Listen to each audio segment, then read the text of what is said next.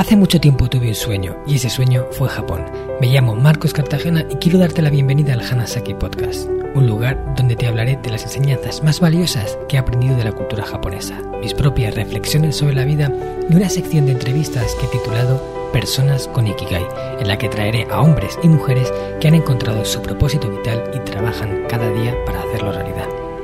Espero de corazón que disfrutes de los minutos que están por llegar y por último un breve mensaje en japonés que deseo algún día seas capaz de descifrar. Seichuste saite Hola a todos mis estimados oyentes del Hanasaki Podcast Creciendo con Japón. Yurusu koto wa muskashi desu ga, sore wa tamashi ni totte saiko no kusuri no hitotsu nan. Os he dicho en japonés que perdonar es difícil, pero que hacerlo es una de las mejores medicinas que hay para el alma. Este es el tema que vamos a tratar en la entrevista de hoy, el perdón, pero sobre todo cómo hacerlo. Cuando no perdonamos o no podemos perdonar, se genera en nuestro interior una serie de emociones que nos consumen, como el odio y el resentimiento. Si no nos liberamos de ellas, pueden arrastrarnos hasta lugares muy oscuros, desde donde es difícil salir. Parece que es un tema clave sobre el que nunca está de más saber un poquito. Para ello hablaremos con un buen amigo. Se trata de John Elejabeitia, quien es CEO y fundador de NextU, un centro de formación que tiene como objetivo conseguir la mejor versión de cada persona y cada organización para facilitar el camino hacia el futuro que quieran conseguir. También es arquitecto, consultor y coach, director del máster de coaching con metodología propia Design Thinking, escritor de siete libros entre los que se encuentran Trascendencia en la vida cotidiana y 365 frases inspiradores, y por si esto fuera poco, es autor de dos blogs. Pero lo mejor de John no es todo lo que sabe y lo que hace, que es mucho, sino su calidad personal. Cuando apenas nos conocíamos, se ofreció a cederme las preciosas instalaciones de NextU para que hiciera allí la presentación oficial del libro El sistema Hanasaki. Siempre recordaré ese día como un momento mágico, rodeado de personas a las que aprecio y en un entorno inspirador, cumpliendo un sueño. John dijo unas palabras sobre mí antes de darme paso que me llenaron el corazón. Se nota que las había escrito con cariño y dedicación. Durante todo el tiempo que pasamos organizando aquella noche de estreno, tuvimos la oportunidad de conversar tranquilamente y entablar una bonita amistad. John es una persona que transmite paz y seguridad en sí mismo. Es como se dice en inglés, un gentleman, con una educación exquisita, un profundo saber estar y un elevado nivel de desarrollo personal. Da gusto compartir tiempo con él, pero sobre todo Da gusto escucharle. Muchas gracias John por estar aquí hoy con nosotros y bienvenido al Hanasaki Podcast. ¿Qué tal estás? Hola Marcos, muchísimas gracias a ti por, por, permitirme compartir con tus oyentes y contigo pues lo que podamos aprender hoy eh, sobre el perdón. Estoy bien, eh, un poco nervioso porque el tema del perdón es de lo más profundo yo creo que se puede tratar en temas de desarrollo personal. Sí. y bueno, mm, bien, contento. Me alegro, estoy seguro de que vas a aportar muchísimo a toda la comunidad de Hanasaki Podcast. Estoy deseando escucharte. Sé que es un tema complejo, pero vamos, no me cabe duda que te vas a desenvolver súper bien. Y como sabes, John, todas las entrevistas que empezamos en el Hanasaki Podcast comienzan por el mismo punto de partida. Comienzan por el propósito de vida del invitado, por el Ikigai. Y lo que te quiero preguntar es, ¿cuál es para ti tu propósito de vida? ¿no? O sea, aquel área, eso es lo que te has decidido enfocar en una gran parte de tu tiempo para dejar un legado, para dejar una huella. Cuéntanos qué es y cómo llegaste a encontrarlo. Eh, pues mira, Márquez, yo lo he visto, eh, lo que me preguntas como, como, dos preguntas que llevan un poco eh, todo lo que vamos a hablar en este tiempo que vamos a estar juntos. Hmm. Ikigai eh, lo investiga un poco porque a ti te sigo mucho y el tema de Japón me interesa mucho y entonces eh, corrígeme si alguna de las cosas que digo sobre Japón no es correcta, ¿no? Pero este, se compone de dos palabras, Iki, que significa vida, y Gai, que describe como un valor o mérito que viene pues de la palabra conchas, que lo que en japonés tenían muy valor, mucho valor en cierta época y de ahí. Entonces, eso es, muy eh, bien, eso es. Es así, he hecho los deberes bien. Lo has hecho muy bien, genial. Pues mira, lo he hecho porque a mí me encanta mucho eh, mirar la etimología de las palabras. Entonces, mm. Eh, yo, y que lo veo precisamente es que es, que es justo, justo la clave. Es decir, ¿qué valor tienes tú en tu vida que vas a aportar a los demás. Y ese es el propósito de vida. El propósito de vida muchas veces y muchas personas, y yo lo he pensado en mis tiempos, eh, que está fuera de nosotros. ¿no? Tengo que viajar por el mundo para encontrar mi propósito. Tengo que eh, hacer muchos trabajos distintos para encontrar mi propósito. Y no. Eh, el propósito significa qué valor tienes dentro de ti que lo puedes aplicar a la vida. Y ese es el propósito, o lo que yo entiendo por propósito de vida. ¿no? Todos hemos venido con uno, lo encontraremos con mayor o menor rapidez, pero la aplicación de ese valor es lo que, es lo que conforma el propósito. ¿no? Hmm. Entonces, eh, en mi caso específico, ¿cómo lo encontré yo? Eh, el propósito de vida eh, tiene con el valor. El valor es algo que hacemos de manera natural, que no tenemos que hacer esfuerzos, que no lo tenemos que aprender, que es como si lo trajéramos ya en el disco duro y luego cuando veamos el perdón a nuestros padres veremos si no lo encontramos por qué es, ¿no? Pero es, uno, ah, es algo que, es que hemos como heredado de uno de nuestros padres, un valor interno. En mi caso, por ejemplo, es la creación conceptual, que la, tengo como mm, metida en, vena de, de, de mi padre, ¿no? ¿Qué es la creación conceptual? Es la capacidad creativa de unir conceptos e ideas para formar cosas que sirvan para algo. Por ejemplo, eh, libros, cursos de formación, eso es un poco lo, que yo hago. ¿no? Y una vez que sabes que tu valor es la creación conceptual, es, bueno, ¿y ahora dónde lo puedo aplicar? Porque lo podría aplicar en mil campos, en el mundo de los negocios, escribiendo novelas, eh, siendo un artista, en muchas cosas.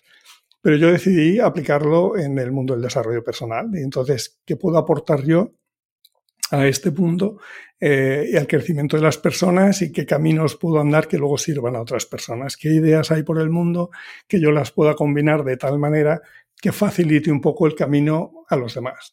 Y, así fue un poco como encontré esto, haciendo muchos cursos. Y, bueno, a todos nos llega el momento de verlo y de verlo con claridad y entonces tomar cartas en el asunto y caminar con tu vida. ¿no? Entonces, eh, ¿Cómo lo encontré? Es, eh, hay un libro de, Fernando Sánchez Dragó que se llama Cartas de Jesús al Papa, que en la primera página, eh, te estoy diciendo como de memoria, no será literal seguro, pero dice algo así como cuando hay una falta de conciencia en el mundo yo me personifico o yo aparezco, ¿no?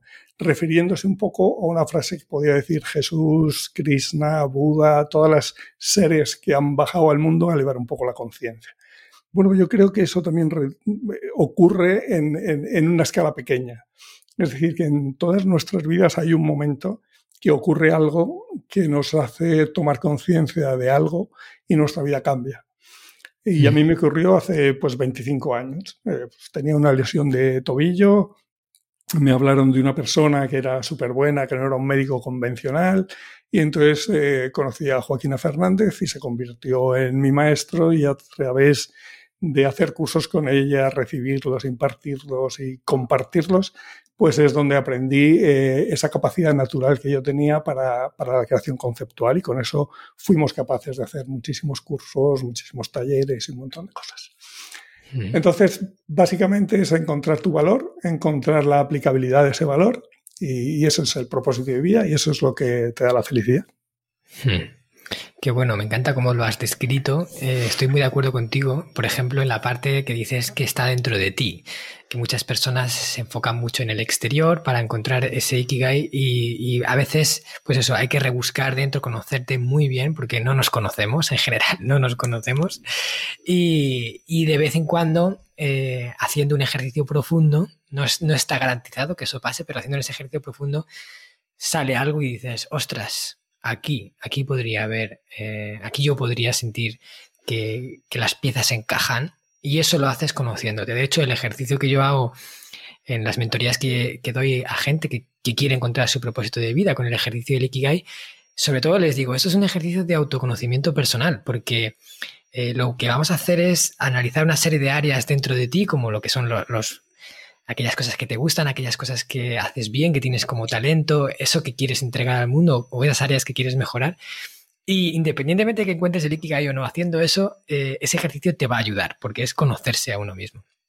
Entonces, bueno, me encanta la historia y, por cierto también añadir que yo conozco personalmente a Joaquina Fernández porque fue ella profesora eh, dentro del máster de emprendedores que hice en el Instituto IPP y, puedo confirmar que es una persona con, con, una grandeza muy, muy, muy grande. Vale. Pues vamos a meternos de lleno con ese área de expertise que cada invitado va a desarrollar en las entrevistas. En tu caso va a ser el perdón. Sé que ahora estás escribiendo un libro sobre esto, ¿no? ¿Es cierto? Así es, sí, sí. Eh, con un poco de... A ver, estoy mm, debatiéndome en si publicarlo con una editorial que me ha ofrecido o hacerlo directamente en Amazon. A mí me gusta hacerlo en Amazon porque mm, al día siguiente de estar escrito y revisado y súper revisado, ya lo puedes comprar. Y las editoriales siempre tienen su planificación de publicaciones y entonces a lo mejor sale dentro de seis meses. Eh, yo al ritmo que voy, si lo publico yo, para estas navidades, el regalo perfecto. Y además en las navidades es una época que mueve mucho el rencor y debería mover más el perdón, porque nos reunimos pues con la familia, con la familia política, con los hermanos, y eso, eso genera una energía tremenda, ¿no? nos revuelve en nuestras vidas, sobre todo cuando solo los vemos una vez al año. ¿no? Eh, es cierto. Entonces quiero que salga por Navidad, sí, el perdón. Vale, ¿y se va, ya tiene nombre? Eh, pues eh, no tiene nombre. estoy pensando el, el, gozo de perdonar, llamarlo simplemente el perdón. O, todavía hay, hay, varios por ahí, pero no hay ninguno que sea definitivo todavía. Vale, bueno. Pues eh, ojalá salga pronto, yo estoy deseando leerlo, porque este es un tema muy importante, eh, del que se habla poco, porque parece que es un tema así un poco, eh, incluso a veces hasta tabú, pero, pero creo que vamos a poder desarrollar aquí una serie de, pues eso, recomendaciones que puedan ayudar a la gente a aprender a perdonar un poco y, y, a sentir esa paz que te da cuando perdonas, ¿verdad? Porque es así como te sientes cuando perdonas, en paz. Así, yo creo que un poco la mala prensa, entre comillas, que tiene el perdón es la connotación religiosa, eh, especialmente en, países como el nuestro de tradición judío-cristiana, pues lo del perdón es, eh, eh, tiene una connotación muy distinta a la que yo espero poder transmitir en, esta entrevista, lo que yo considero que es el perdón, que no tiene nada que ver con la religión, ni con haber hecho nada malo, ni, con tener que bautizarte para quitar tus pecados, ni con nada de eso. Hmm, perfecto. Bueno, pues empezamos de lleno por el principio y es eh, preguntarte, ¿qué es para ti el perdón, John? ¿Cómo lo definirías? Pues mira, ligando un poco a lo que has hablado antes, ¿no? que nos conocemos poco nosotros. Yo cuando hago cursos y pregunto a las personas qué valor, cuáles son sus valores, eh, en general que el 80% se quedan callados. Y si les pregunto cuáles son sus cosas negativas, ahí tenemos una lista, yo es que soy malo, soy impaciente, soy egoísta, y ahí tenemos un repertorio muy amplio y muy florido de lo que somos. El perdón está ligado a reconocer nuestra esencia divina. Es decir, ¿qué hay dentro de ti ajeno a tu alrededor, ajeno a lo que hacen los demás, ajeno a lo que has vivido, a los dolores, a las alegrías, a que tu padre fuera tal, a que tu hermano tal, a que tu pareja no sé cuál? Pues cuando limpiamos todo eso, esa esencia divina que tiene dentro es puro, puro perdón. Porque decidir perdonar al final es, es como descorrer los velos del pasado y arrojar luz sobre ese pasado. Y ese pasado siempre está lleno de luz. Otra cosa es que nosotros lo hemos manipulado, lo hemos tergiversado y tenemos un recuerdo eh, negativo tanto de las personas como de nosotros mismos en, eso, en, ese, en ese pasado. Perdonar es exactamente hacer lo que hemos estado diciendo antes. Es sumar a tu potencial tu aprendizaje. En, en, la vida todo lo que digo es lo que yo pienso, no tiene por qué ser así, ¿no? Es, lo que yo pienso, ¿no?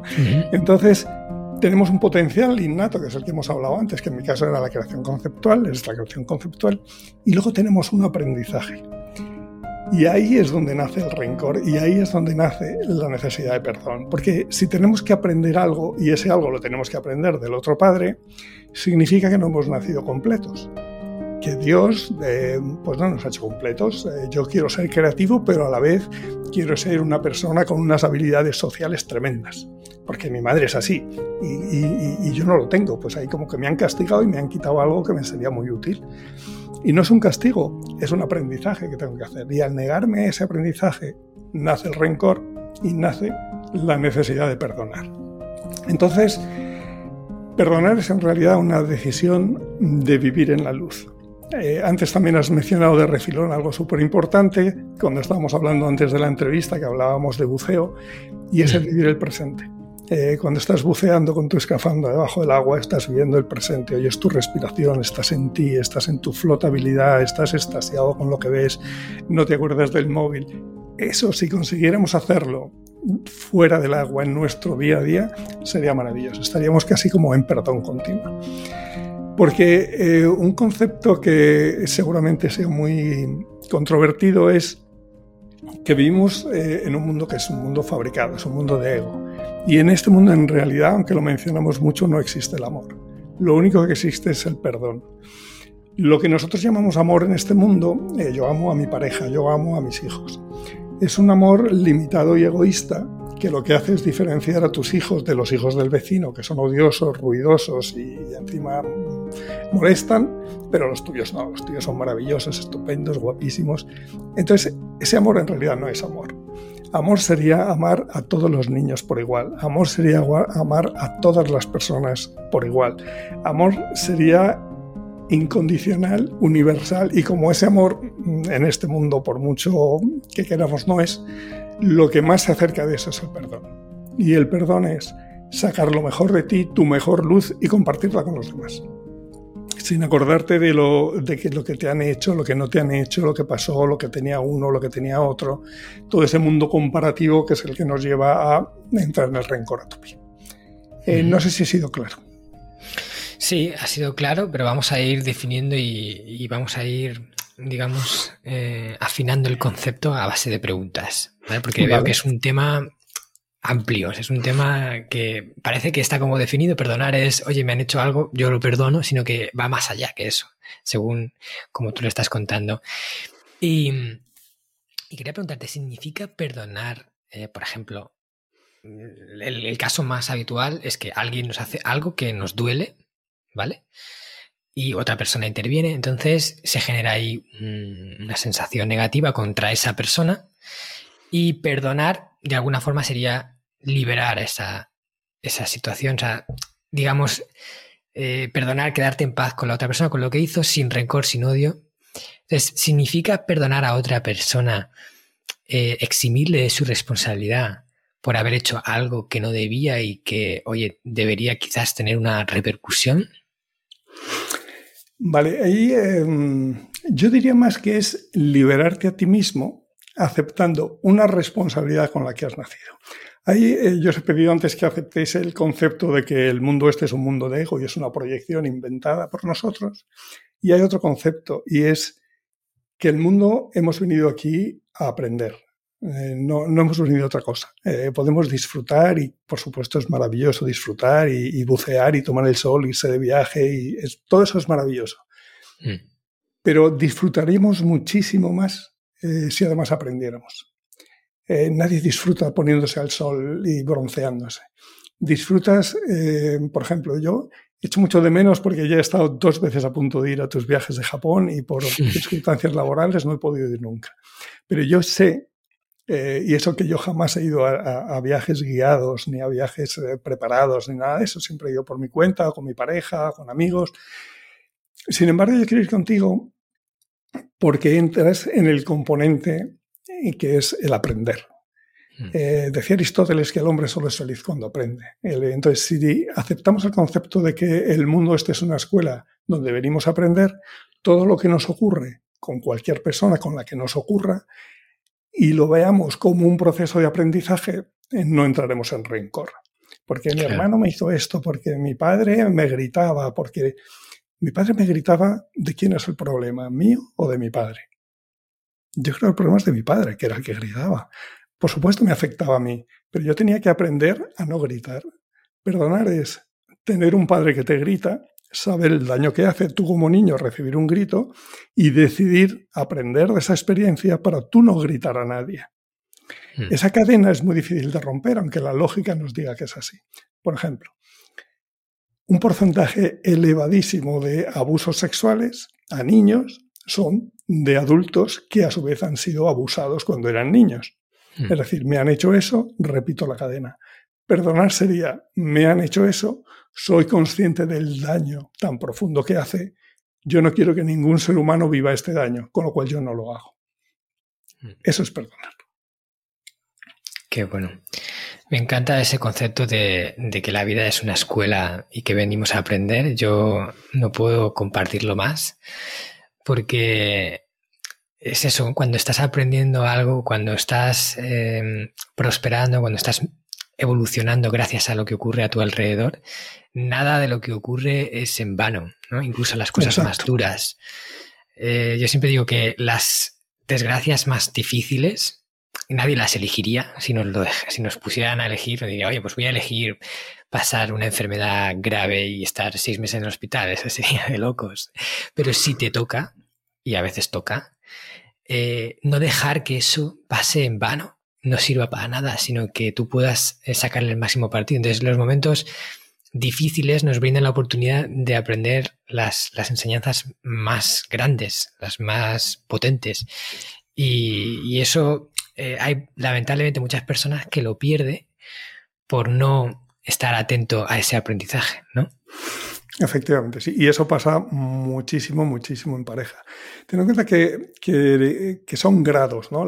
Yo cuando hablo de estas cosas, eh, las personas tienden a poner eh, ejemplos súper radicales. Pero entonces, si violan a tu hija, a ver, mm, no.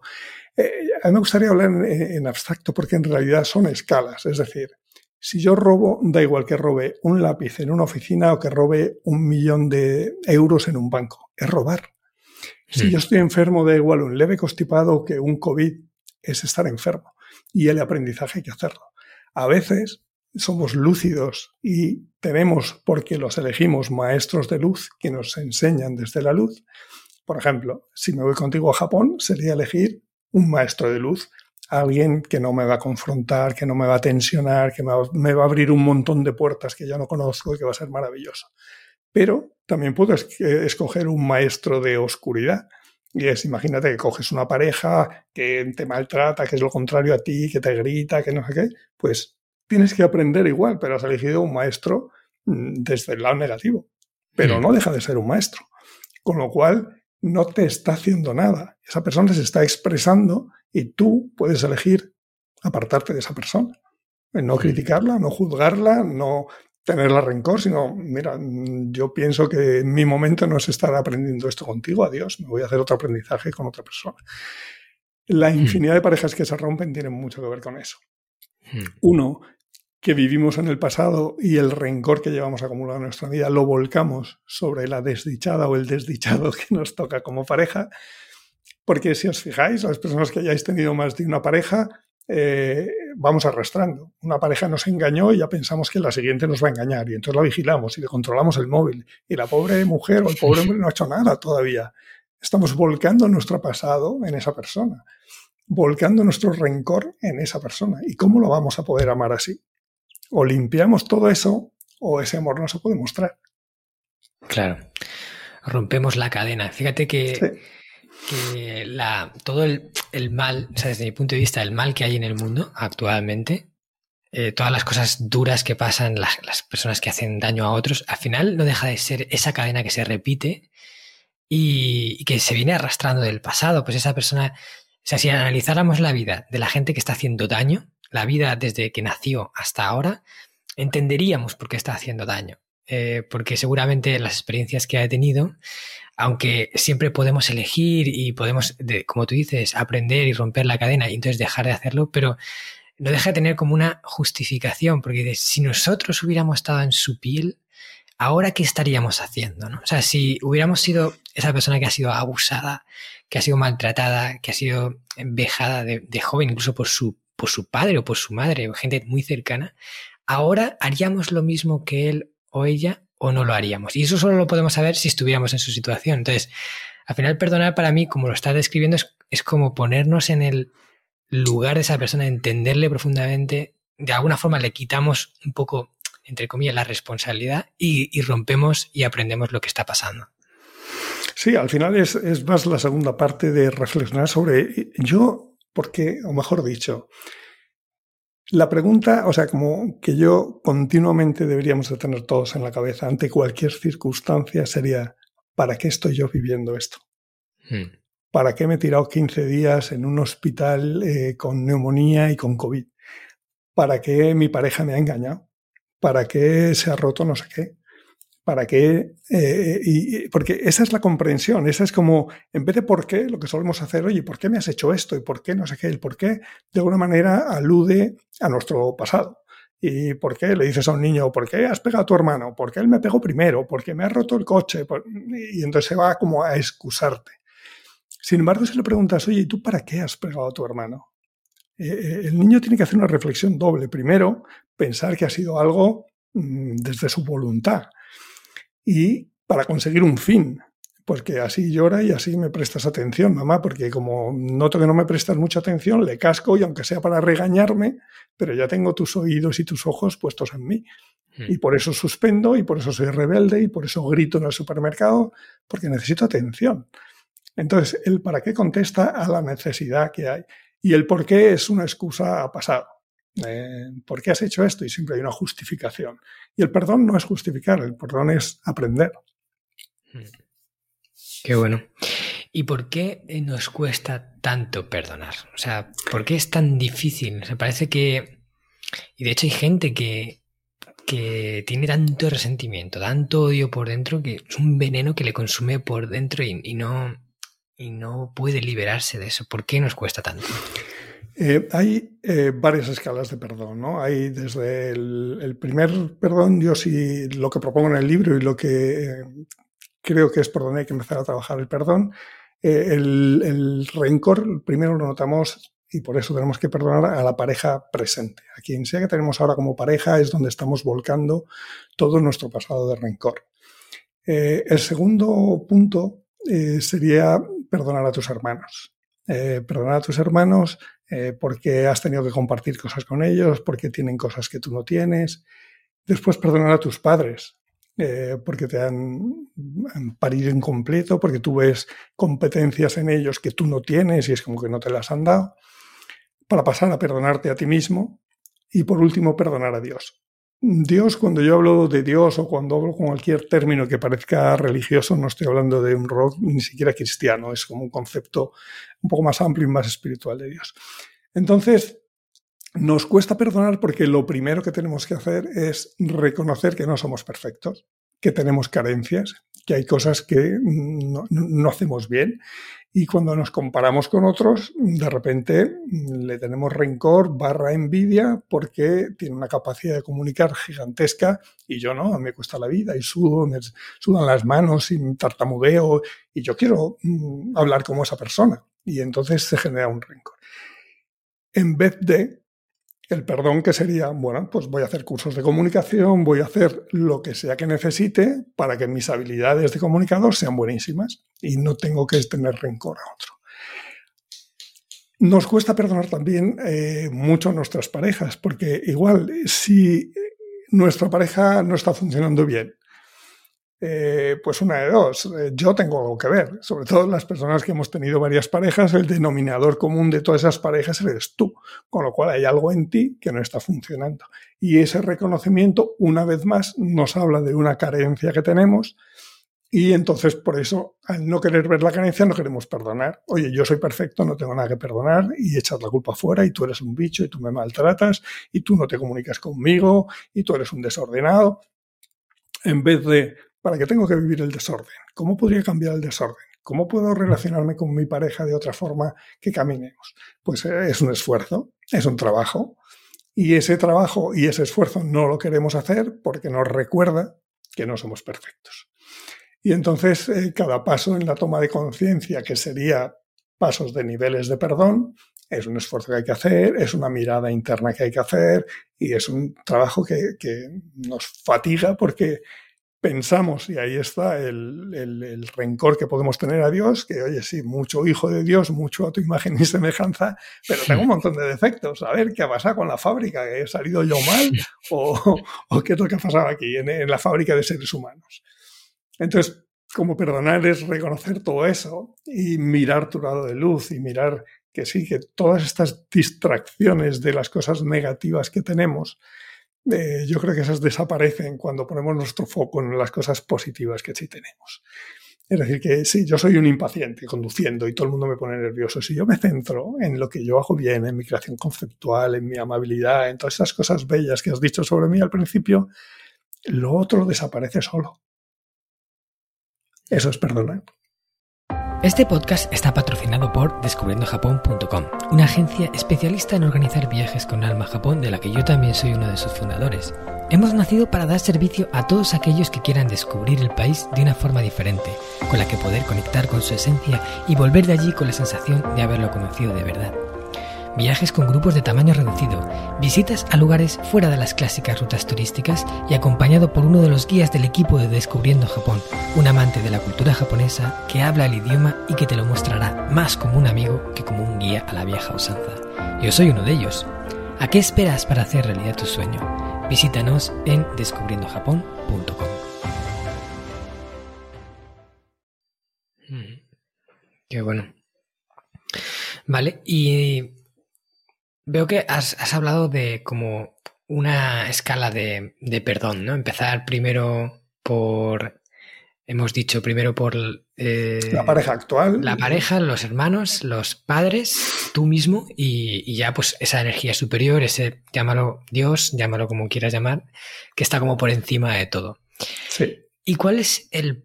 O sea, dinos un proceso, hay un proceso, hay un... ¿Cómo podemos hacerlo? ¿Vale? Es decir, Vamos a iniciar el perdón. Hay algo que no podemos perdonar. ¿vale? Sentimos que se, ha generado ese resentimiento, ese quizás odio. Y, cómo, o sea, al oyente, dile un paso a paso que pueda ejecutar para empezar con ese perdón. Mira, pues eh, el primer perdón es a la pareja actual. Y pareja actual, para los que rápidamente digan, no, yo no tengo que perdonar porque no tengo pareja. A ver, pareja actual es nuestro jefe, nuestra mujer, nuestro marido, nuestra pareja emocional, nuestro hermano es una pareja, es decir, nuestro socio en una empresa es una pareja, no, no, tiene connotaciones eh, sexuales. Es, La hmm. pareja es alguien con la que te relacionas de una manera fuerte, que puede ser un amigo o todas estas personas. Entonces, si os fijáis, tanto en una, vamos a poner el ejemplo de una empresa, imaginaos unos emprendedores que, que, se asocian para un negocio y, eh, o, la pareja que tenemos emocional. Generalmente, y os pido que reviséis vuestras parejas, eh, buscamos que nos completen. Es decir, yo soy una persona tímida, reservada, pues me busco una pareja que sea extrovertida, que sea simpática, que vaya a las fiestas y me presente a todo el mundo y que haga mi trabajo social, porque a mí me cuesta la vida. Yo soy tímido, soy introvertido y a mí eso me cuesta la vida. Entonces, esa media naranja que erróneamente pensamos que es lo ideal, le acabamos teniendo mucho rencor porque no nos insufla esa cualidad que tiene, sino que ella la muestra porque ella es así, sin ningún esfuerzo, y nosotros no podemos como robársela y entonces nos dejan evidencia. Entonces la primera fiesta que damos está guay porque nos presenta la gente, pero a la quinta fiesta me doy cuenta que sigo siendo igual de introvertido y además me da rabia porque fíjate qué soltura tiene ella para moverse por ahí y yo no, y empiezan a darme celos y entonces no sé qué. En vez de decir, bueno, voy a modelarla, voy a aprender de ella, nunca voy a ser tan eh, social como ella, pero me puedo acercar un poco. Y entonces volviendo al concepto de aprendizaje, si cogemos una pareja con la que aprendemos, la pareja durará eternamente. Si yo aprendo de ella eh, esa sociabilidad, esa simpatía, ese don de gentes, y ella aprenda de mí que hay veces que hay que ser tranquilo, que hay que ser reservado, que el mundo no es estar de fiesta en fiesta, ahí es donde vamos a hacer una pareja indestructible, porque estamos aprendiendo el uno del otro. Si yo lo que espero es que eso se me pegue, ahí es donde voy a generar el rencor. Entonces, primer paso sería analizar la pareja actual, qué es lo que nos ha llevado a estar con una pareja, qué es lo que, qué expectativas tengo de que me complemente y empezar a ver la pareja como alguien del que tengo que aprender. Em, eso básicamente lo podéis ver en la pareja actual y también lo podéis ver en la primera pareja. En la primera pareja que tuvisteis, con 17, 18 años, la primera pareja un poco seria, ocurriría lo mismo. Mm. Luego estaría el perdón a nuestros hermanos. Eh, el rencor que tenemos a nuestros hermanos es porque tienen cosas que nosotros no. Hmm. Tienen cosas, tienen, hacen cosas que nosotros. Mi hermano es la persona más ordenada del mundo, es espectacular. De pequeño abría su cajón y tenía todos los juguetes en orden, clasificados por tamaño. Era, era espectacular. Yo me enfadaba con él se lo revolvía todo, ¿no? Pero esa, esa habilidad a mí me encantaría tenerla y yo le odiaba porque, claro, llegaba mi madre y, y a mí me echaba bronca porque toda mi ropa estaba por ahí tirada y él no, él lo tenía todo ordenado. Entonces, como la bronca iba para mí, pues yo la, la volcaba hacia él, ¿no? Y entonces tenía rencor por eso. Entonces sería un poco limpiar que, que él era así y que yo tenía otros dones. Lo que pasa es que en mi egoísmo yo quería ser una persona creativa y además ordenada. Yo quiero lo mío y lo que él tiene este. Entonces es comprender eso conformarte con lo tuyo, que lo tuyo es suficientemente poderoso como para no necesitarlo de nadie más.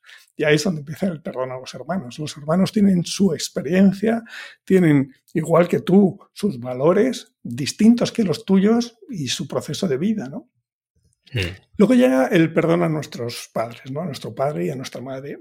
Y ahí em, tenemos que diferenciar quién es el padre o madre igual a nosotros y quién es el que es diferente. Cuando digo igual no me refiero a físicamente, sino internamente. Por ejemplo, la creación conceptual era de mi padre. Mi padre era una persona muy intelectual, leía muchos libros, era, estaba en el mundo de las ideas, era muy poco emocional, era de Bilbao. Y entonces yo eh, me, empatizo con eso. Yo, yo soy así porque yo vi a mis dos padres cuando era un canijo y decidí ser como ese porque me gustaba, ¿no? Entonces, sabemos que hemos perdonado a nuestros padres cuando eso esa habilidad, ese talento lo hemos desarrollado, lo hemos sacado fuera y si les hemos podido superar, todavía más. Imagínate, tu padre era un gran comunicador y tú también, pues si tú consigues ser todavía mejor comunicador y hablar delante de 5.000 personas y tal, pues hayas perdonado a tu padre. Porque estás como validando su enseñanza y dices, mira, tú me has dado esta cualidad, pues yo la voy a multiplicar por 100, ¿no? Estas parábolas bíblicas de uno que le da semillas a uno y a otro y a otro, ¿no? Entonces el perdón al Padre es eso, es gracias por esa cualidad. Y la, dificultad que tenemos es que la cualidad de nuestro Padre le hemos puesto un virus.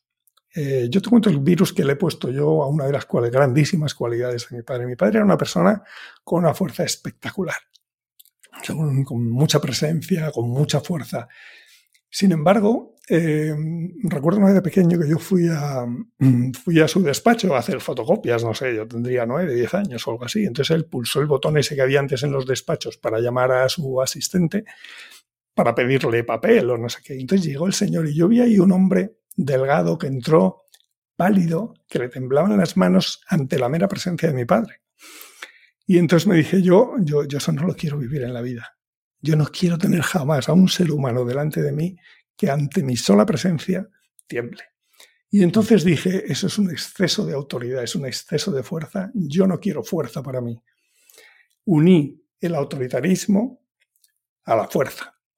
Y no tiene por qué ver. Hay personas que tienen muchísima fuerza y no tienen ese autoritarismo. Pero yo lo utilicé de excusa para no desarrollar toda la fuerza que podía durante, en mi vida. El problema del autoritarismo es un problema de mi padre, él, su trabajo, es lo que él se tiene que hacer. Todas las cosas negativas que vemos en nuestros padres son sus trabajos. Si son autoritarios, si son gritones, lo que sea que son, es su trabajo, es el trabajo que han venido ellos a hacer aquí, no nos incumbe a nosotros. Miremos el lado de luz, que ese sí es el que nos incumbe, que de ese sí podemos aprender. Entonces, una vez que vemos el Padre que tiene esta cosa que tenemos nosotros y lo hacemos sin esfuerzo, miramos hacia el otro Padre. Y nos preguntamos, en mi madre, por ejemplo, ¿qué tiene esta mujer que a mí me encantaría tener? Que no lo tengo, pero me encantaría tenerlo. Y es eso, es su habilidad social, lo simpática que es, se relaciona con todo el mundo, es genial, ¿no? Entonces es algo que yo tengo que aprender. Yo ahora eh, soy un ser muy amable y muy cercano, pero antes era un bicho, no me relacionaba con nadie, era súper elitista, todo el mundo me molestaba. Y entonces ese es el trabajo que he ido teniendo que aprender de mi madre. Perdonar a mi madre significa aprender eso, que se lo ha dado a mi otro hermano, que mi otro hermano es súper simpático, es el rey de todas las fiestas y genial. Pues él tiene eso. Yo soy creativo conceptual. Genial. Pues yo desarrollo. Entonces yo Perdono a mi madre en tanto en cuando aprendo de ella. Y no me acuerdo que si me regañaba, si no me regañaba, si quería más a mi hermano, si quería menos a mi hermano, porque todas esas cosas son percepciones. Eh, no tiene nada que ver con la realidad. Llegan luego mm, perdones que son eh, van siendo más profundos. Cuando descartas a todo el mundo, porque has perdonado a todo el mundo, los ojos se tornan hacia ti. Y el perdón a ti mismo es perdonar precisamente esas carencias y sobre todo parar el ataque que nos hacemos a nosotros mismos. Porque es un ataque igual muy, muy, muy fundado en el pasado. Y fíjate lo injusto que es eso. Imagínate que tú con 18 años mm, tomas una decisión y dices, bueno, yo paso de ir a la universidad porque prefiero buscarme la vida y tal y cual. Y luego cumplas 30, 40 años y empiezas a decir, joder, qué, mala decisión tomé, ahora estoy aquí currando de no sé cuál, si yo hubiera ido a la universidad, pues ahora sería un abogado y sería tal. Y entonces nos latigamos y, nos tenemos odio y ¿por qué hiciste eso? Y fíjate lo injusto que es. Cada vez que tomamos una decisión, del tipo que sea, la tomamos con un nivel de sabiduría concreto, en un contexto concreto, con una experiencia de vida concreta. Y es tremendamente injusto analizar esa misma situación cuando pasan los años, que tu sabiduría ha crecido, que tu nivel de conciencia ha crecido, que tu experiencia de vida ha crecido, y entonces miras con otros ojos a una situación del pasado y dices que torpe fui. No fuiste torpe tomaste la decisión con los elementos que tenías en ese momento. Ahora tomarías otra, pero es que antes no estabas en el ahora. Por eso vivir en el ahora es importante porque no tenemos esos reproches hacia el pasado que los hacemos con una mirada eh, mucho más sabia y mucho más experta, por lo cual todas las decisiones que hemos tomado son prácticamente todas son malas si las pudiéramos volver a retomar. Hmm. Y por último, el perdón a Dios, eh, en, muchos casos, depende de tu conciencia espiritual, en muchos casos es el no comprender qué hago en este mundo. Eh, a ver, si soy tan hijo tuyo, ¿para qué me traes aquí a este mundo de dolor, de sufrimiento? Que a lo mejor no sufro yo, pero veo el dolor, el sufrimiento a mi lado, ¿no? ¿Cuántas veces decimos por qué Dios permite que se mueran los niños en no sé dónde? Eh, entonces, ese perdón a Dios es cambiar un poco el concepto de Dios. Eh, el Dios del que yo hablo no sabe ni que estás aquí.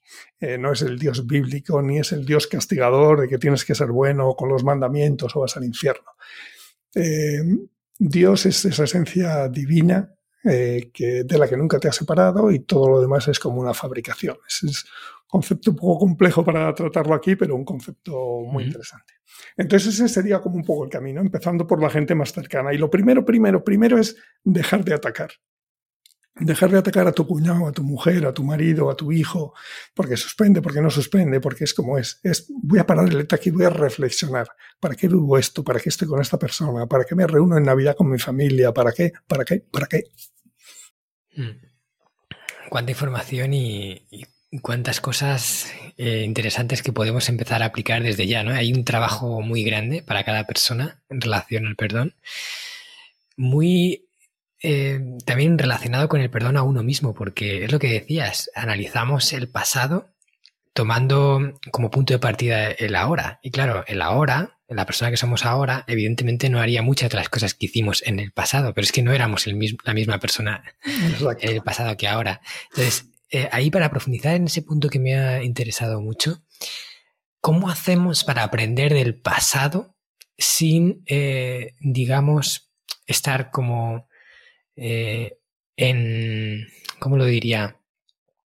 No estar en paz con el pasado. O sea, poder aprender de las cosas que hicimos que, que, no que quizás no estaban bien, no fueron buenas decisiones y nos, y nos dan información para la hora, pero sin tener resentimiento por eso que hicimos, eso que, y, estar defraudados.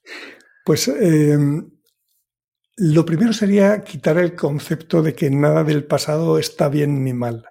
Eh, son resultados yo tomé una decisión X y de esa decisión salió un resultado. Y ese resultado no es ni positivo ni negativo. Yo tomé la mejor decisión que supe y al tomar esa decisión eh, salen unos resultados.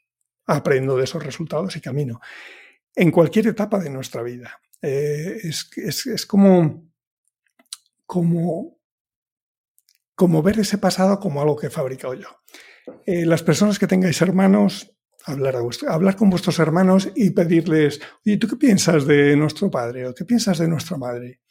Y se te pondrán los ojos como platos, porque mm, un hermano puede ver la fuerza de su padre, otro, padre, otro hermano puede decir, uy, yo, eh, mi padre me parecía un calzonazos porque mi madre le mangoneaba, y es el mismo padre y es la misma familia. ¿Y eso por qué ocurre? Ocurre porque dependiendo de nuestra sensibilidad y de cómo percibimos la vida, construimos un pasado y luego a lo largo del tiempo ese pasado lo vamos manipulando. Eh, ya se ha descubierto, ya lleva tiempo, muchísimas investigaciones, que la memoria no es como la memoria del ordenador. Yo ahora busco aquí en los archivos un documento que escribí hace cinco años y está exactamente igual.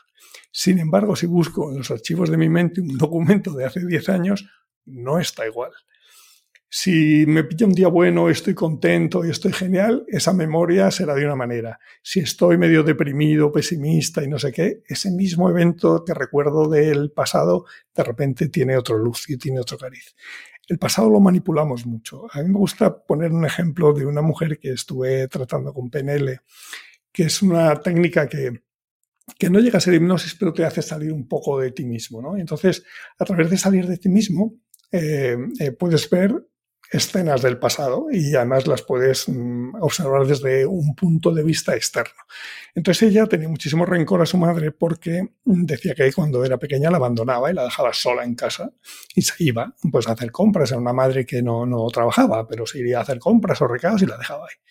A mí esa respuesta nunca me satisfizo. Uno, porque tenía otras tres hermanas más y, otro porque conocía a su madre y no me parecía una mujer desalmada que dejara a una niña de 3, 4 años sola en casa y se llevara a las demás niñas. Entonces, haciendo el ejercicio, dice, bueno, vamos a ponernos en la situación esta, en algún día que te acuerdes que te abandonó específicamente. Y entonces se puso ahí en la situación. Digo, ahora te pido que como niña levantes la cabeza y hagas una visión 360 de quién más hay en ese cuarto. Y efectivamente en ese cuarto estaban también sus hermanas y también estaba la mujer que cuidaba, eh, la que tenían contratada para cuidar a los niños, la nani o como se llame. ¿Qué pasaba con, con mi cliente? Pues lo que pasaba es que ella tenía tal nivel de apego emocional hacia su madre que cada vez que su madre abandonaba la casa, su sentimiento era que se quedaba sola. Pero no se quedaba sola físicamente. Pero si no estaba tu madre, su madre le faltaba algo tan grande que para ella lo tradujo en que su madre la abandonaba. Mm. Y la dejaba sola en casa. Entonces, es un trabajo muy bonito de perdonar y, lo utilizo de ejemplo porque nos muestra cómo la madre no tiene la culpa. Tiene que ver la manipulación que hacemos nosotros, dependiendo de nuestra sensibilidad, de un pasado que recordamos mm, turbiamente. Hmm. Entonces, cada espina eh, que tengamos cualquiera del pasado hay que mirarlo con esa otra lupa de salir de ahí, eh, mirar el contexto social, cosas que ahora nos parecen eh, normales, hace unos años era una barbaridad. Entonces, todo cambia, la sociedad cambia, nosotros cambiamos. Eh. Mm, qué bueno. Esto que contabas del abandono, justo me ha traído a la memoria una anécdota muy graciosa que nos ocurrió a mí y a mis hermanos cuando éramos pequeños, que estábamos viendo una serie de televisión que nos encantaba. Estamos ahí como absortos en la serie, ¿no? Eso que, que, estás en la serie y no escuchas nada más. Nuestra madre vino y nos dijo que iba a salir un momento a hacer una cosa y que nos quedábamos los tres solos, ¿vale? Pero que ahora volvía, pero que ninguno la escuchábamos. Directamente nos lo dijo. Entró por un oído, salió por el otro y dijimos que sí, sí, sí. Cuando terminó la serie, de repente dijimos, hostia, ¿dónde está mamá? Empezamos a buscarla, a buscarla, no estaba por la casa y nos pusimos los, los tres a llorar desconsolados. Salimos de la casa, que además vivíamos en, una casa de campo, un chale, y fuimos llorando eh, a la casa del vecino gritando, nos han abandonado, nos han abandonado. Y llegamos a, a la casa del vecino diciendo que nuestra madre nos había abandonado. La pobre. Luego, imagínate el momento de apuro que pasó. Y nos encontró ahí desconsolados en casa del vecino que, nos había abandonado. Bueno, no, pues es que es un ejemplo, es un ejemplo perfecto. Imagínate entonces el vecino que coge un rencor tremendo, empieza a juzgar a tu madre, esta mujer, desde luego, cómo es, con lo pequeñitos que son, y les abandona. Y todo es porque no oísteis una frase que dijo tu madre. Por eso la culpa nunca está en el otro, no está en tu madre, está en ti que no escuchaste, que estabas a otra onda y se te fue eso. Sí, sí, sí. cuando, cuando le, recuerdo es que me parece tan surrealista, pero bueno, ahora me río. En aquel momento va a ser fatal, ¿no? De verdad pensé que me habían abandonado. me habían abandonado. Qué bueno. Y una cosa que quería preguntarte, John, ¿esto del perdón es algo que pueda ocurrir en, un periodo de tiempo rápido o necesitamos tiempo? O sea, necesitamos hacer como un trabajo eh, pues si hay algo que está ahí enquistado desde hace ya tiempo, quizás nos cuesta sacarlo, ¿no? Hay que repetir eso e insistir, porque a lo mejor hay gente que dice, ah, voy a hacer lo que dice John, lo intenta, no, no me sale, no puedo perdonar, ¿no? Entonces, háblanos un poco de eso. Yo, les diría, a los que no les salen, tanto a los que no les salen como a los que, que, esos también habrá muchos, eh, oye, yo es que ese valor del que hablas, yo es que no me lo veo. Sí, sé que tengo varias cosas, pues sí, soy simpático, eh, soy una persona estudiosa, pero, pero no veo algo así poderoso. Vale, cuando no vemos es porque no queremos ver, es porque no queremos responsabilizarnos de ese valor, no queremos responsabilizarnos de, de ese perdón. Es decir, yo una vez que encuentro cuál es mi valor y cuál es mi propósito de vida, ¿con qué paz voy a poder dormir si ahora me dedico, bueno, pues ya lo he visto, me voy a dedicar el resto de mi vida a pescar truchas en Alaska, que me mola un montón. Y paso de la creatividad conceptual y paso de aplicarla al crecimiento personal y paso de todo esto. Me voy a mm. pescar truchas. Pues dudo mucho que yo pudiera dormir tranquilo. Y como muchas veces lo que queremos en esta vida es pescar truchas, no queremos reconocer cuál es nuestro valor y cuál es nuestro propósito de vida. Porque el propósito de vida de nadie es tomar copas y pasárselo bien. Eh, yo no digo que no haya que tomar copas y pasárselo bien, pero ese mm. no es el propósito de la vida de nadie. De tal manera que los que no veis eh, es porque no queréis asumir esa responsabilidad y es abrirse a asumir esa responsabilidad. El siguiente paso para no ver es mirar con ojos limpios a nuestro padre y a nuestra madre. Es decir, muchas veces el rencor es tan grande que no somos capaces. Yo es que a mi padre no le veo nada bueno. Era un bicho y además era no sé qué y además no sé cuál. Y entonces yo lo que aconsejaría es mirar a nuestros padres antes de haber nacido nosotros. Es decir, preguntar a amigos, a conocidos, preguntar a tu madre, oye, ¿y cómo era mi padre eh, antes de nacer nosotros? ¿Tú, tú, mamá, ¿de qué te enamoraste de este señor? Porque yo no veo ningún punto donde alguien se pueda enamorar de él.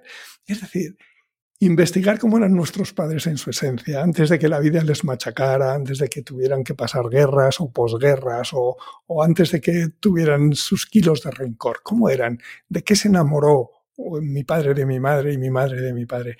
Y ahí, en esa esencia, algo es el que tú también lo tienes. Te dan pistas para ver, oye, de esto que ha dicho mi padre, ¿cuánto tengo yo? De esto que ha dicho mi madre, ¿cuánto tengo yo? ¿Vale? Entonces, eso también nos dan eh, pistas para, como para revelar. Y luego el cambio, eh, hay, hay, como dos tipos de cambio, ¿no? Hay un, un, cambio que es de proceso, que tú vas cambiando un poco, pues como nuestro crecimiento como seres humanos. Eres un niño, luego eres un joven. Entonces son cambios que son graduales. Esos cambios son costosos, son como muy de peldaño, ¿no? A mí me gustan más los cambios violentos, los cambios de cambio de conciencia. Y cambio de conciencia es instantáneo. Pasas de un estadio a otro en segundos. Eh, voy a poner un ejemplo muy banal, pero que, lo explica perfectamente. Imagínate mm. que llevas 20 años casada, felizmente con tu mujer o con tu marido.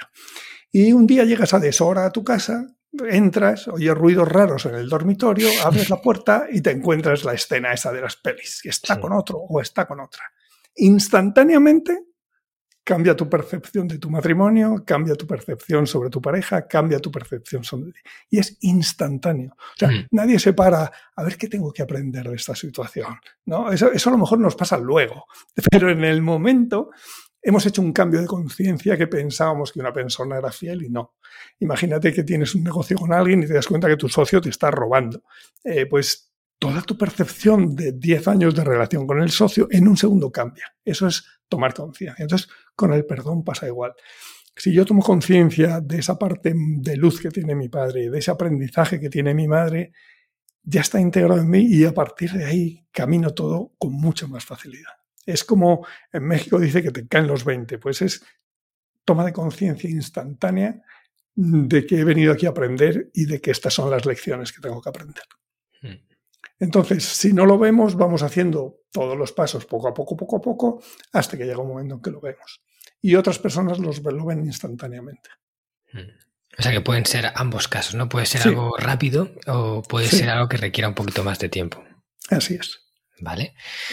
Pues oye, John, me parece eh, increíble todo lo que nos has contado, me encanta todo el enfoque que tienes y, creo que puede hacer mucho bien a todos los que nos escuchan. Si estáis ahí, sentís que hay algo, dentro que no podéis perdonar, pues eh, podemos aplicar todo lo que nos ha contado John, pero además hacer ese proceso de decir, vamos a, empezar por el principio, ¿no? El de la pareja, el de los hermanos, el de los padres, el de nosotros mismos, porque quizás también puede ser que haya algo que no podemos perdonar de lo que no somos ni siquiera conscientes, ¿no? Sí, claro que sí, pero lo, lo primerísimo que os lo va a agradecer todo vuestro entorno es parar el ataque. Y el ataque es el enfado. Llegas a casa, esto está desordenado, me enfado y tal. Eso es atacar. O sea, atacar es culpar a otros de cosas, sean esas cosas las que sean.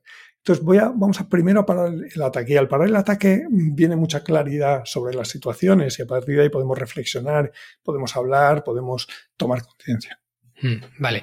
Y una última pregunta que me surge, ¿vale? Porque ya estamos enfilando la entrevista hacia el final con esto del ataque, porque lo veo súper importante el, el ser capaz de parar el ataque, porque cuando estás atacando, o sea, estás incluso profundizando en ese odio, profundizando en ese rencor y enturbiando la relación, sea con quien sea, a quien estás atacando. Pero parece que hay veces que el ataque es como involuntario, es como que entras en ese estado de ira, de y, atacas y no luego te arrepientes. Es decir, no tenía que haberlo hecho. Después, ¿no? Cuando ya has, montado el lío, has, hecho daño a otras personas, has vuelto a hacerlo y dices, otra vez he caído en la misma, otra vez te martirizas, luego incluso llega la culpa, que también profundiza, o sea, otra vez lo he hecho. luego la, culpa va unida al castigo, eh, y ese castigo muchas veces eh, lo hacemos a través de enfermedades. Entonces, parar eso es súper súper importante. Hmm. Y es, eh, vale, pues, mm, a ver, hay personas que son muy racionales, que entonces se enfadan casi sin notar y te argumentan el enfado, pero hay personas que son muy emocionales y que estallan y que de repente montan un, un, lío tremendo de algo que a lo mejor era nimio. Hmm. Una pista para las personas emocionales, casi nunca en pareja sobre todo, ¿eh? prácticamente nunca nos enfadamos por lo que creemos que estamos enfadados. Suele ser una gota que colma algún vaso. Eh, es decir, que de repente estamos allí y de repente hay un calcetín mal colocado y de repente liamos, ah, es que eres un desordenado eres una desordenada, no sé qué. Y el problema no es el calcetín. Hay que investigar de qué se fue llenando el vaso, porque ese es el rencor acumulado. ¿Qué pasó en otras parejas con los calcetines? ¿Qué pasó? pongo, a mí me gusta poner ejemplos muy sencillos. Imagínate que la primera cita con una persona que te han presentado y no sé qué, y, quedas a cenar o a comer. Y entonces coge la persona, pedís y tal, cada uno su plato, pero coge la persona y empieza a pinchar comida de tu plato. No, Ay, voy a probar un momento tu pescado. Bueno, pues hay personas que nos da igual y otras personas que puedes montar en cola. Oye, mi comida no la toques porque mi cabeza se ha ido a otra pareja que tenía que me quitaba comida y luego resultó que salió todo fatal a mi hermano, que era mayor que yo, y entonces me quitaba los trozos más ricos del plato, me los quitaba él. Toda esa memoria de repente la volcamos en una persona que acabamos de conocer porque ha cogido una aceituna de nuestra ensalada. Mm. Parece tonto, pero es que funcionamos, funcionamos muchísimo así. Y entonces es, vale, pues yo puedo montarle el pollo, pero luego tengo que montar la reflexión. Y es decir, bueno, soy una persona muy, muy emocional y he estallado. Pero cuál es el resultado de eso que pasó ahí. Y analizar ese resultado, hablar con la persona si hay que hablar, aclarar las cosas, sobre todo para ti. Oye, ¿yo por qué estallé? ¿Yo para qué estallé? ¿Y qué me ha llevado a mí a estallar tan desproporcionado? Tan desproporcionadamente. Es como salir fuera de la escena, repetir la escena como en una moviola y analizarla fríamente. Hmm. me he pasado tres pueblos y fíjate si solo pasó esto y fíjate cómo grito, cómo muevo mis brazos, cómo es como verte desde fuera. Hmm. Y una vez que me he visto desde fuera, no decir soy un perro y soy un bellaco, sino bueno, es que ante esa movida emocional, esa fue la única respuesta que yo supe dar. Ahora de manera fría, pues podría haber dicho esto, argumentar esto y analizar de otra forma, pero en ese momento, dado mi estado anímico, eso es lo mejor que pudo hacer. Que no es que sea bueno, pero es que mm, cuando yo me entra la cólera en mí por X, eh, pues no lo puedo controlar. Bien, pero la puedes controlar luego y aprender. Y ese aprendizaje te servirá para la siguiente. Claro, qué bueno. Pues eh, súper agradecido con esa respuesta y con todas las eh, respuestas que nos has dado a esta entrevista. Y como ya estamos acercándonos al final y quiero pasarte el cuestionario Crecemos Juntos para que nos hagas una serie de recomendaciones que nos ayuden en ese proceso de crecimiento que todos llevamos. Quiero que también que, nos cuentes un poco aquellos que se han sentido conectados con lo que haces, con lo que dices y que quieran seguir aprendiendo contigo. O sea, ¿qué puedes ofrecerles? ¿Dónde pueden encontrarte? Eh, enséñales a la gente que, cómo pueden llegar a ti. Eh, mira, yo, gracias a Dios, tengo un nombre y un apellido muy raro, así que si buscan en cualquier red social John J-O-N L Beitia, como suena con J y con B, eh, ahí me vais a ver en LinkedIn, en Facebook, en Instagram, en todos los sitios. ¿no? Mm. Eh, la página de mi empresa se llama nxtu.es, ahí también encontraréis información de los cursos. Pero como regalo me gustaría dejaros una, una página web eh, de mi maestra, de Joaquina Fernández, que ha sido maestra mía mm, en los últimos 25 años. Ella falleció hace cuatro años, eh, pero yo tengo grabaciones de sus cursos y entonces tengo una página web donde estoy volcando todas esas grabaciones en vídeo, en podcast, eh, también en blogs. Entonces, si ponéis www.joaquinaonline.com, Ahí vais a poder acceder a todos estos contenidos que por supuesto son gratuitos y son súper, súper, súper enriquecedores. Hmm. Pues ese enlace lo voy a compartir, como todas las cosas interesantes que se han dicho en esta entrevista, en las notas del programa, con todos los contactos de John para quien quiera entrar. Eh, esa web que ha montado John tiene una cantidad increíble de contenido, todo gratuito. Y, bueno, eh, yo también animo a los oyentes a que entren, la visiten y se enriquezcan con lo que hay ahí. Genial, John. Bueno, pues vamos a pasar a la última fase, el cuestionario Crecemos Juntos. Este cuestionario flash que les hago a todos los invitados igual, pero que al final, claro, las respuestas siempre cambian dependiendo de la persona, así que nunca es igual. Empezamos por la primera. ¿Cuál es un libro de desarrollo personal o un libro que te haya aportado un conocimiento o algo que te haya ayudado a crecer o a evolucionar eh, que a ti personalmente te haya marcado? Este, estas preguntas que, parecen fáciles en realidad son, muy difíciles. muy buenas. Entonces, em, yo te voy a decir dos. Quizá no porque sean los mejores, pero, pero son los que yo creo que pueden aportar eh, a las personas. Hmm. El primero fue el, primer libro que yo leí de temas de, yo no, no, diría tanto de desarrollo personal, pero de temas espirituales, que es un clásico en el mundo, que es la autobiografía de un yogi, de Paramahansa Yogananda. Eh, y es un libro, mm, pues eso, él cuenta su vida y cómo desde pequeñito le llamaba el tema espiritual y cómo va pasando la vida. Es una de las personas que llevó el yoga a América y eh, para que os hagáis una idea, el único libro que tenía Steve Jobs en su casa era ese. y George Harrison, a todo el que veía, se lo regalaba. Era como, eh, fue en su época un libro brutal. Y entonces una persona me lo regaló a mí en un momento y me abrió como un, un horizonte muy interesante. Y el otro, yo no diría que es un libro de desarrollo personal, pero sí diría que es el libro en el que se basan todos los libros de desarrollo personal, que es mm. un curso de milagros. Es un libro extraño, es un libro denso, es un libro inducido, es, es un libro muy, muy, peculiar. Eh, los que lo conocéis, pues ya sabéis lo que hablo, y los que no lo conocéis y tengáis curiosidad por leerlo, yo solo os pido que os tenéis que acostumbrar a su lectura, porque habla de Jesús, habla del Espíritu Santo, habla de un montón de cosas que como católicos las interpretamos de una manera distinta. Entonces es como limpiar un poco ese vocabulario tan religioso y quedaros con la esencia espiritual. Vale, genial. Yo los dejaré también el cuestionario Crecemos Juntos. Yo lo tomo nota de todo y también lo dejo en ah, las notas del programa para que no tenga para apuntar mientras está escuchando. Lo puede entrar en la entrevista porque el enlace siempre está en la descripción del episodio y puede ver ahí todos los enlaces, puede ver el cuestionario Crecemos Juntos y, eso, no hace falta que estéis con nota y papel. Siguiente pregunta. ¿Cuál es una película que a ti te haya inspirado, que te haya marcado y que te haya también aportado quizás una enseñanza?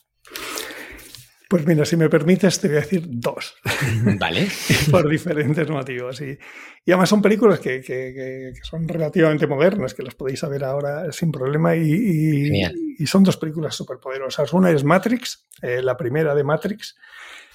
Y esa me aportó muchísimo, aparte de sus connotaciones mesiáticas, es porque en la situación de Neo estamos todos. Todos somos elegidos, todos tenemos un valor dentro que tenemos que ir descubriendo, que tenemos que ir sacando y que tenemos que ir responsabilizándonos de él, que es lo que le pasa a, Neo, ¿no? Al final, no, yo, yo no soy, yo no quiero, yo no lo veo, yo no tal, y poco a poco lo va viendo, poco a poco va aprendiendo hasta que al final lo acepta y es cuando ya tiene superpoderes y es la caña, ¿no?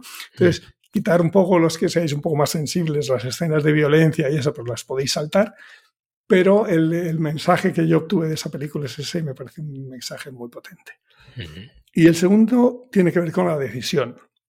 Y la, pregunta, la película es Gladiator o Gladiator. Eh, la película de Gladiator eh, lo que me enseñó es que llega un momento de nuestra vida en que tenemos que decidir. Eh, Gladiator acaba sus batallas y entonces se reúne con Marco Aurelio y le dice, bueno, me quiero ir a mi casa, que tengo ahí mis ponis, a mi mujer, a mi hijo y tal. Y el otro le dice, bueno, pues es que tengo otra misión para ti. Tienes que volver a Roma, eh, porque mi hijo pues es medio rarito y quiero que vuelvas a Roma y que reinstaures eh, la República. Esa es como tu misión. Y entonces él como que se niega. Y entonces esa película lo que me enseña es, cuando ves claramente ante ti tu propósito de vida y te niegas a él, vas a acabar haciéndolo, pero tienes dos caminos.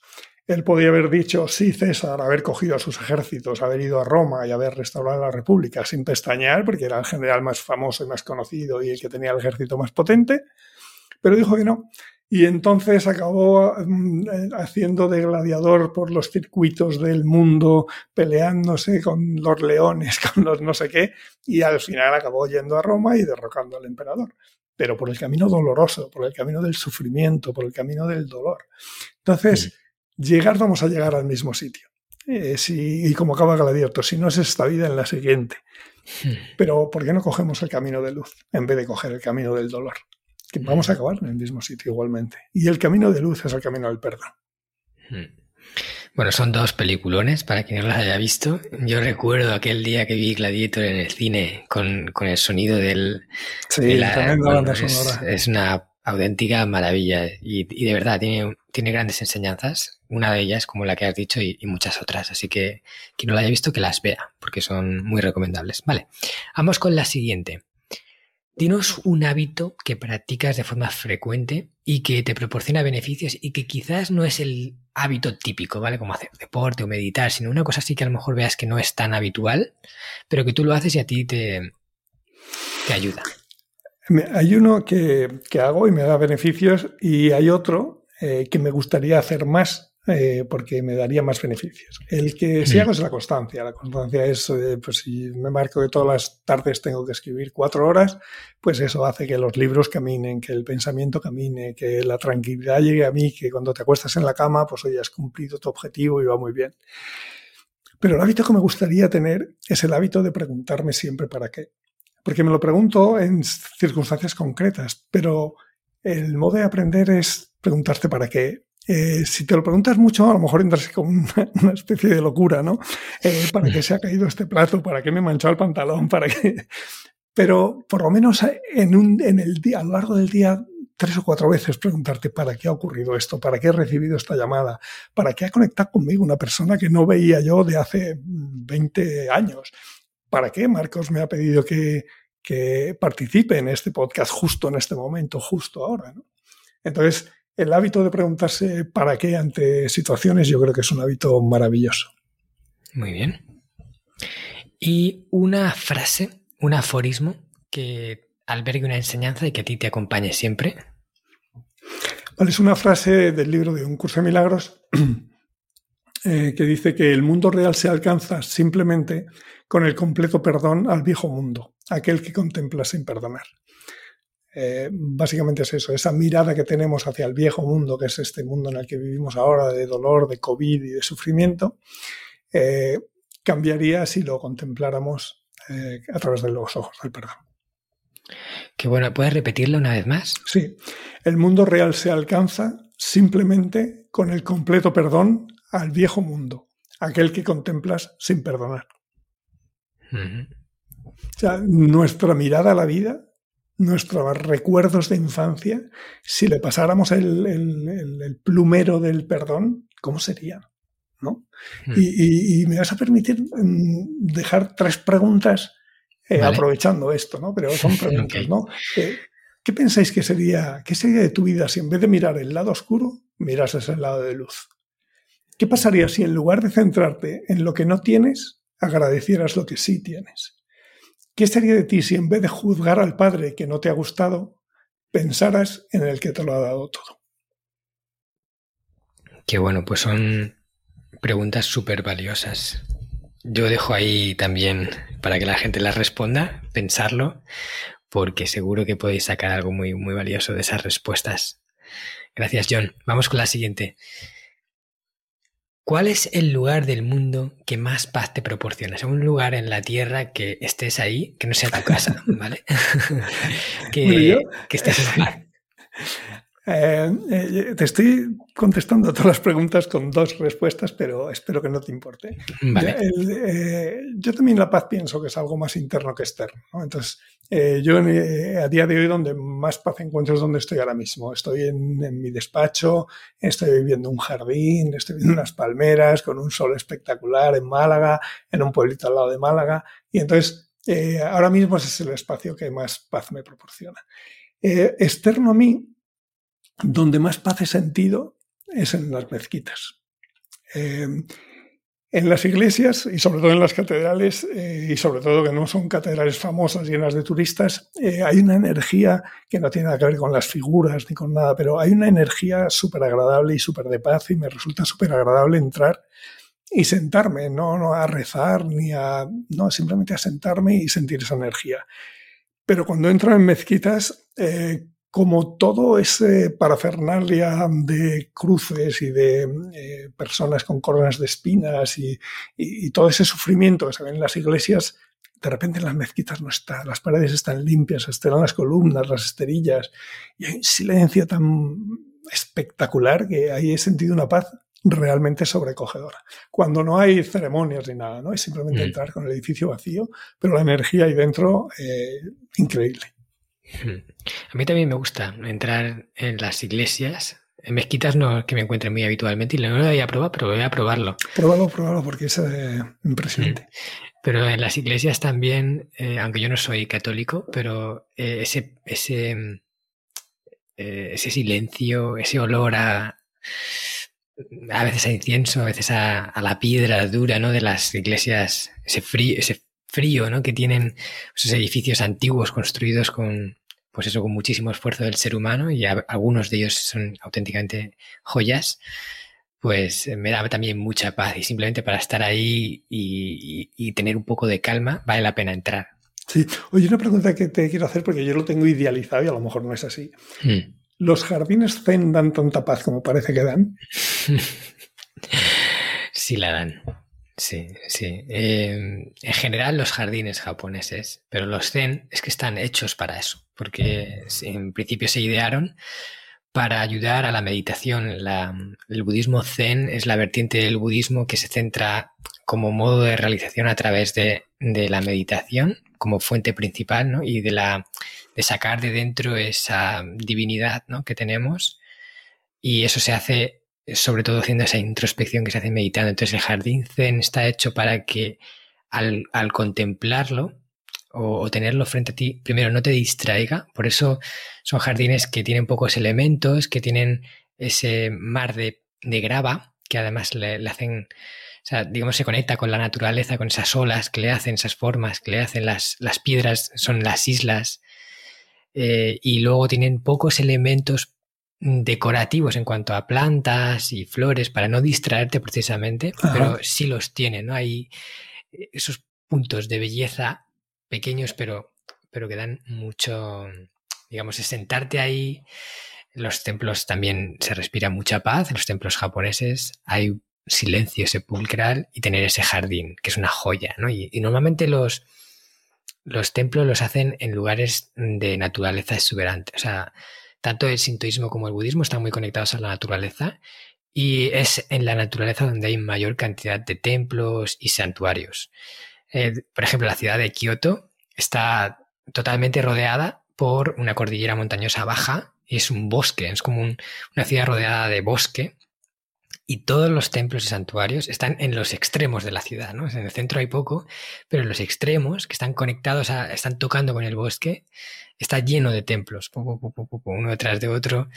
Y cuando estás en ellos, eh, percibes también esa calma que tiene la naturaleza aparte del jardín. incluso hay jardines que están diseñados para incluir eh, los elementos naturales del fondo. Es una técnica de jardinería. Esto ya no se hace en los zen, se hace sobre todo en, los jardines que son más para, para deleitar la vista, esos de contemplación, en los que te sientas a disfrutar de verlos.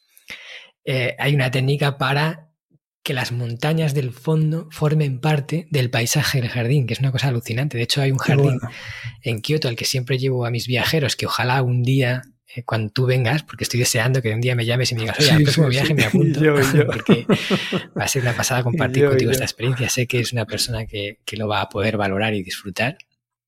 Y siempre llevo a los viajeros a, esa, a la casa de Murinan, que es un lugar muy poco turístico, que fue una casa que perteneció a un aristócrata japonés y que es tan hermosa, tan bonita, que, que la familia al final la donó al gobierno de Kioto para que todas las personas de la ciudad pudieran disfrutar de ese paisaje. Es, una cosa alucinante. Y esa casa tiene un porche de estos de tatami, de madera, que te sientas y ves el jardín.